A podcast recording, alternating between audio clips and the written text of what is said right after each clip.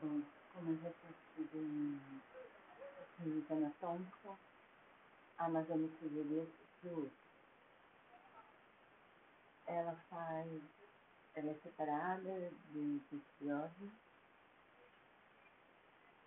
que é de, de uma empresa que ele descobre que faliu, que foi roubada por bilionários e bilionários que faz escravos legais. Passa pegando empresa, engana todo mundo fica com dinheiro. E aí ele e a ex-esposa vão um plano para tentar trazer dinheiro que o bilionário levou na empresa. Bom, tudo começa mais ou menos bem, assim, eu dei umas risadas no começo mas depois está perdendo, assim, não recomendo de jeito nenhum.